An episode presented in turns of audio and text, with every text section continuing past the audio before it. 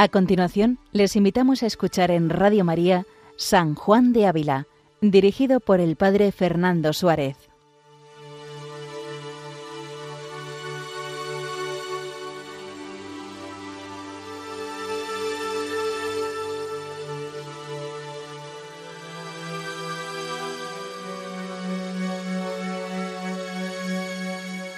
Muy buenos días a todos los oyentes de Radio María. Un día más, con la gracia del Señor, continuamos este programa dedicado a San Juan de Ávila, en el que, pues desde hace varios años, eh, pues nos adentramos en la doctrina, en la vida, la espiritualidad de este maestro de santos, un maestro que en el siglo XVI fue una luz para tantas y tantas personas, tantos y tantos hombres de Dios, que se entregaron a Él.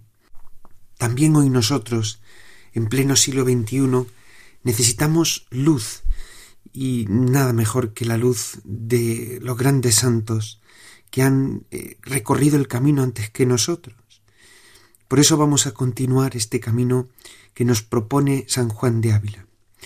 Recordamos que desde hace algunos meses estamos siguiendo pues este tratado dirigido a doña Sancha Carrillo, en el cual ella le pedía insistentemente que le diera alguna luz, algunos consejos para adentrarse en la oración, en la experiencia de encuentro con Dios. Desde hace algunas semanas venimos tratando los capítulos que dedica San Juan de Ávila a hablar de la importancia de la fe, de cuidar nuestra fe veíamos que la fe es un don, un don de Dios, un don de Dios y por tanto una virtud que el hombre tiene que ejercitarse en ella. Es una gracia de Dios concedida al hombre, pero que el hombre tiene que responder a esa gracia. Y la fe tiene un fundamento sólido, está fundada en la palabra de Dios. Es por tanto un don, pero también una tarea el hombre tiene que responder a esa fe. Y la mayor prueba es que el hombre viva de esa fe, viva la entrega en la caridad a los hermanos. Y nos alertaba en los últimos capítulos San Juan de Ávila de la importancia de que esta palabra de Dios, este Dios que se comunica al hombre y que le cuenta al hombre lo que quiere de él, esa palabra de Dios sea recibida en la verdad interpretada por la Iglesia, una fe que no puede deslindarse de la verdad y por tanto la fidelidad a lo que Dios ha querido para el hombre es esencial para el cristiano. En este punto es donde San Juan de Ávila cita expresamente pues todas aquellas herejías, todas aquellas cismas dentro de la Iglesia que no han hecho otra cosa que una interpretación libre de la palabra, alejado de lo que la tradición y la interpretación auténtica de la Iglesia ha venido reconociendo a lo largo de los siglos. Hoy continuamos el capítulo 47, que nos va a hablar también de las consecuencias de no cuidar nuestra fe. Dice así el título, de cuán terrible castigo es permitir Dios que uno pierda la fe y cómo justamente es quitada a los que no obran conforme a lo que ella enseña. Dice, quien tuviere lumbre con que juzgar que los bienes y males verdaderos son los espirituales, ya ve de presente el recio castigo de Dios sobre esta gente, y tal castigo que ninguno es mayor sino sólo el infierno. Citando a Jeremías, dice, ¿quién no temerá, oh Rey de las gentes? y el Salmo 89.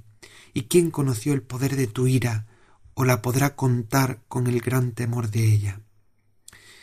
Dice San Juan de Ávila, los grandes castigos de Dios, que se deben temer sobre todos, no son los males de hacienda, ni honra ni vida, mas dejar Dios endurecer en el pecado a la voluntad del hombre, o dejar cegar con error el entendimiento, mayormente en cosas de fe. Estas son las heridas del furor divinal, heridas no de padre, sino de justo y riguroso juez, de las cuales se entiende con mucha razón lo que dice Dios en Jeremías.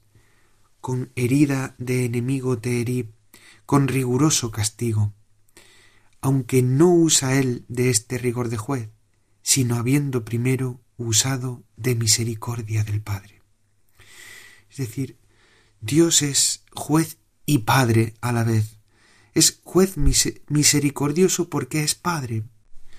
Y cuando Dios permite que un hijo, que un hijo pierda la fe, ciertamente le está pues dando un castigo de juez, pero en el fondo lo que está detrás es una misericordia invitándole a que vuelva a la casa del Padre. Dice San Juan de Ávila, dice, y si bien miráis, tiene esta ceguedad del entendimiento este particular mal, más que la dureza de la voluntad, que aunque ésta sea mucha, aún hay alguna esperanza de alcanzar remedio, porque como le queda al hombre la fe, aunque muerta, tiene conocimiento que hay remedio en la Iglesia para su pecado, lo cual es ya grande ayuda para levantarse y remediarse. Mas quien yerra en la fe, ¿cómo lo buscará?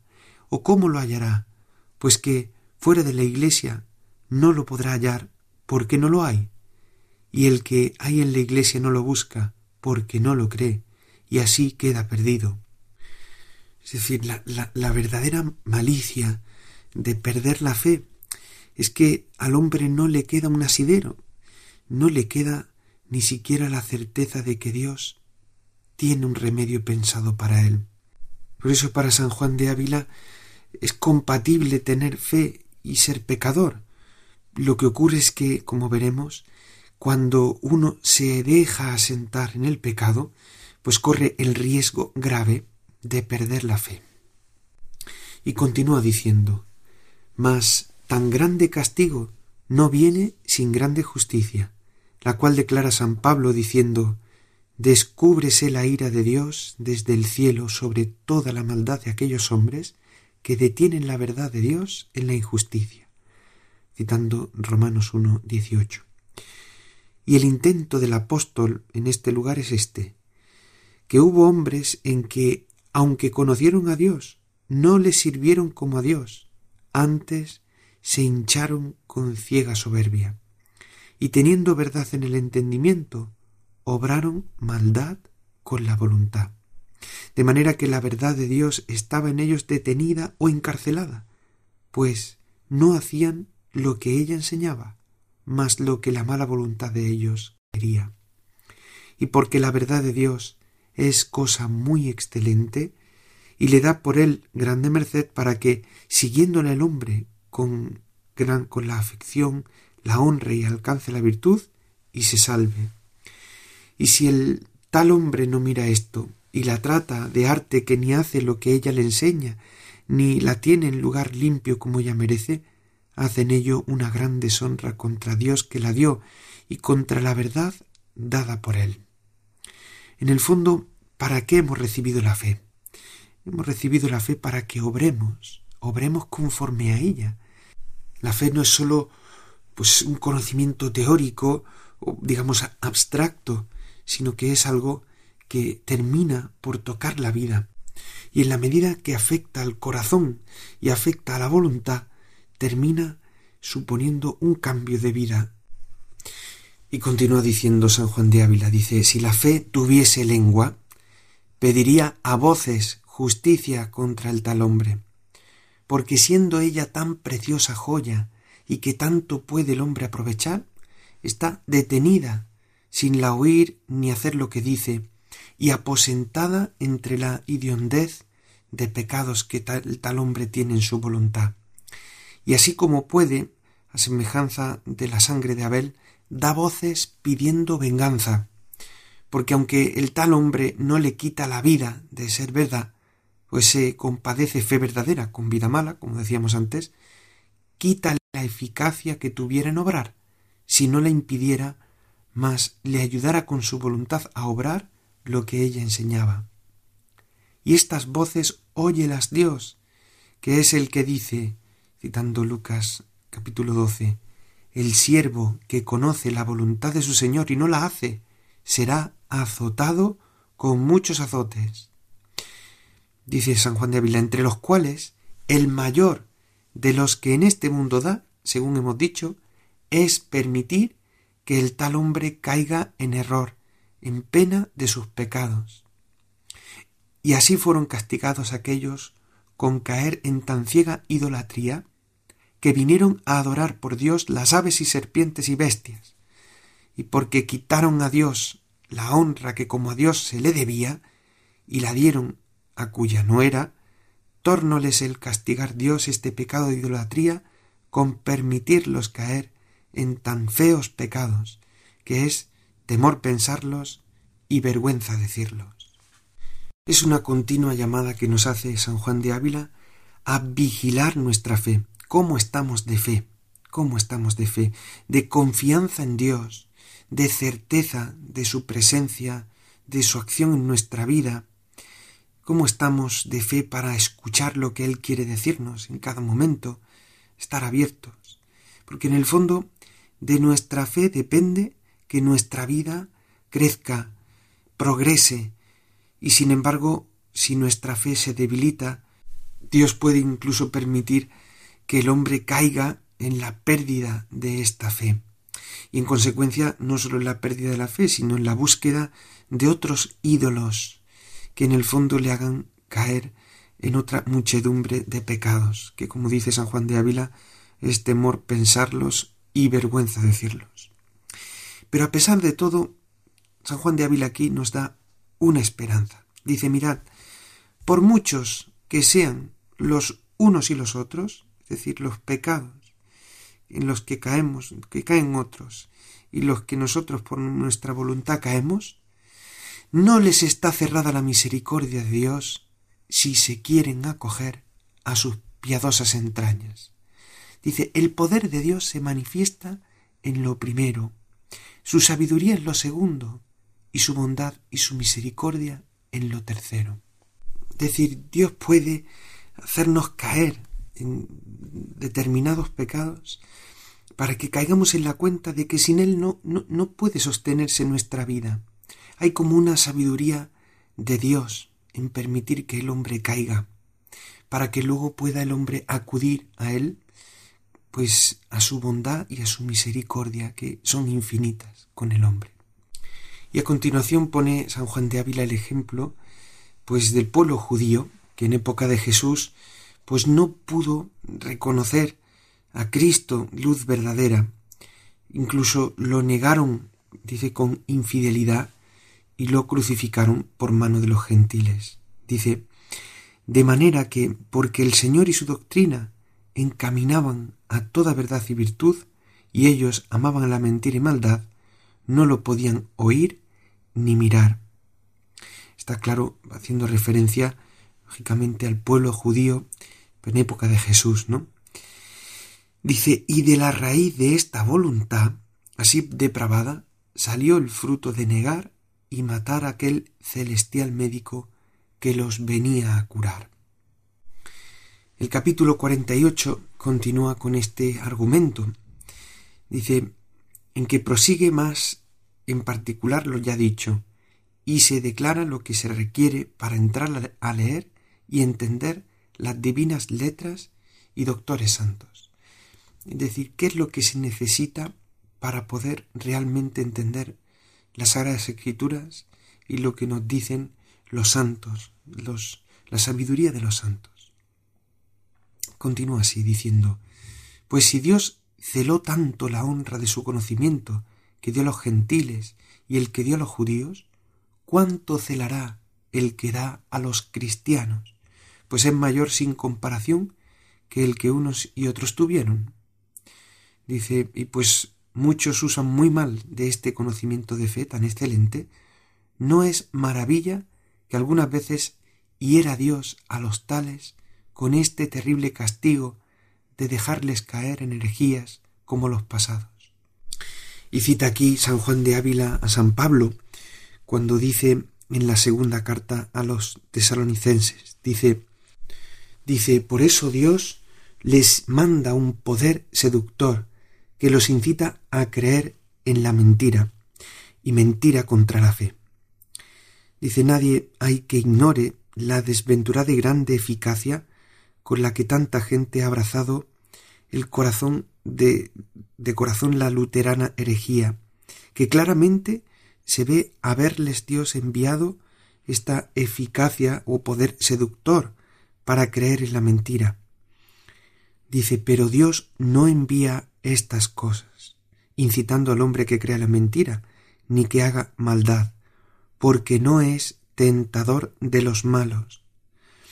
Es, es decir, Dios no envía el error, no conduce al error a los hombres. De hecho, Dios les conduce a la verdad, al descubrimiento de la verdad.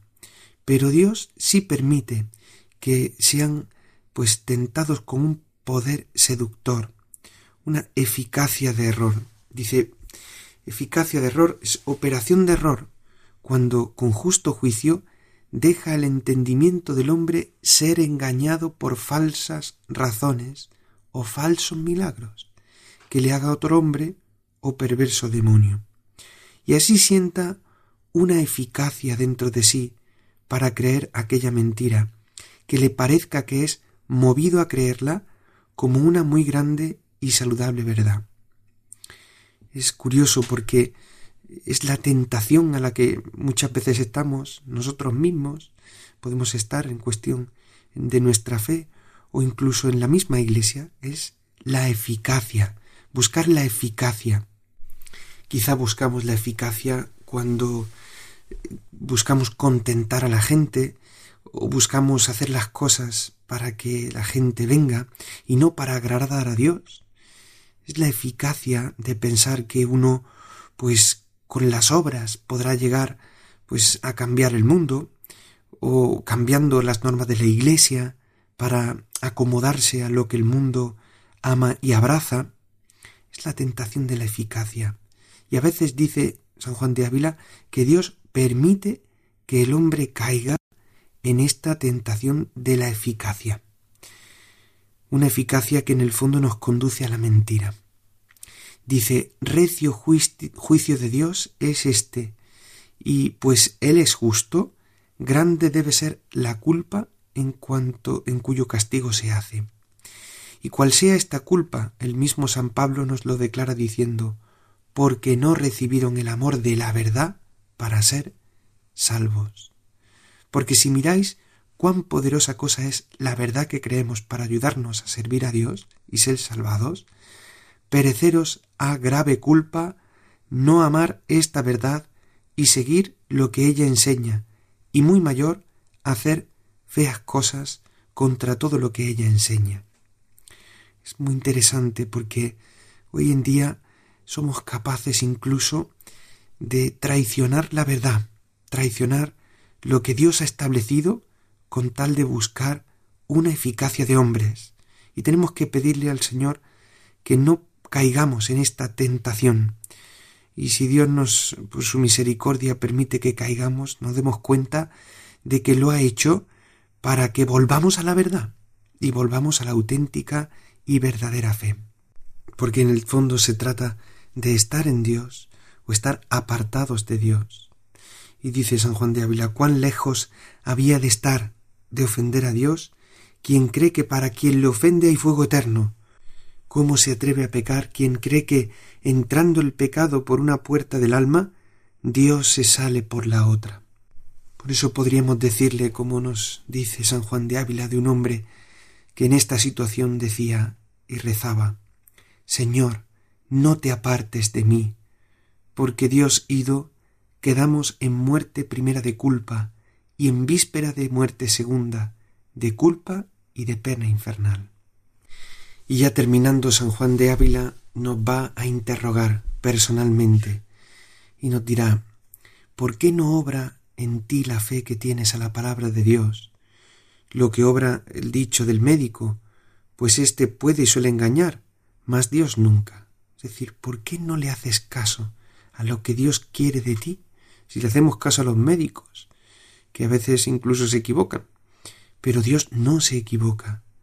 Dice, ¿y por qué el haber dicho Dios que Él es galardón eternal de los que le sirven, no nos hace a todos con gran diligencia y esfuerzo servirle, aunque con eso pasásemos muchos trabajos y nos costase la vida, ¿por qué no amamos a nuestro Señor, el cual creemos ser sumo bien, y habiéndonos él amado primero, aun hasta morir por nosotros? Todo esto es lo que nos enseña esta sagrada fe, que nos enseña y nos convida, y nosotros que muchas veces, por grave culpa, dejamos de seguir y seguimos obras contrarias. Puede ser mayor monstruo que creer un cristiano las cosas que cree y hacer tan malas obras como muchos las hacen. Justo eres, Señor, y justos tus juicios, y ninguna maldad hay en ti, mas hayla en los que usan mal de tus bienes, por lo cual es justo que tropiecen en ellos, y sea castigada la deshonra que hicieron a ellos y a ti. Y grande bien, Señor, y muy grande es tu fe, acatada y obedecida y puesta en obra es razón que sea. Y grandes mercedes nos hiciste en darnos tu divina escritura, tan provechosa y necesaria para te servir. Temida y muy temida debe ser la entrada en la divina escritura, y nadie se debe arrojar a ella sino con mucho aparejo, como a cosa en que hay mucho peligro lleve quien hubiere de entrar en ella el sentido de la Iglesia católica romana y evitará el peligro de la herejía. Y lleve, dice San Juan de Ávila, lleve para aprovecharse de ella limpieza de vida. Como dice San Atanasio, necesaria es la bondad de vida y limpieza de ánima y cristiana piedad para investigación y verdad y ciencia de las Escrituras si nos podemos quedar con algún ejemplo, con una idea clara. La limpieza de vida es esencial para poder acercarse a la escritura y también para interpretar lo que los santos, la inteligencia de los santos. Dice, el que desea alcanzar la inteligencia de los santos, conviénele primero lavar y a limpiar su ánima, y por semejanza de vida y costumbres, acercarse a los mismos santos para que así, estando con sus deseos y vida conjunto con ellos, entienda estas cosas que Dios a ellos reveló, y hecho cuasi uno de ellos, escape del peligro de los pecadores y del fuego que en el día del juicio les está aparejado. Y así, con esta cita de San Atanasio, pues termina San Juan de Ávila diciéndonos que en esto consiste que Dios haga de un hombre un verdadero sabio, para que con lección de la escritura y larga experiencia pueda enseñar a otros, a manera de testigo de vista. Pidámosle al Señor que podamos comprender pues estas nociones que nos da San Juan de Ávila acerca de la importancia de la fe. Y nos despedimos recordándoles que pueden escuchar el resto de programas en el podcast de Radio María y también pueden escribirnos un correo electrónico a San Juan de Ávila arroba. Gloria al Padre y al Hijo y al Espíritu Santo, como era en el principio, ahora y siempre, por los siglos de los siglos. Amén. Alabado sea Jesucristo.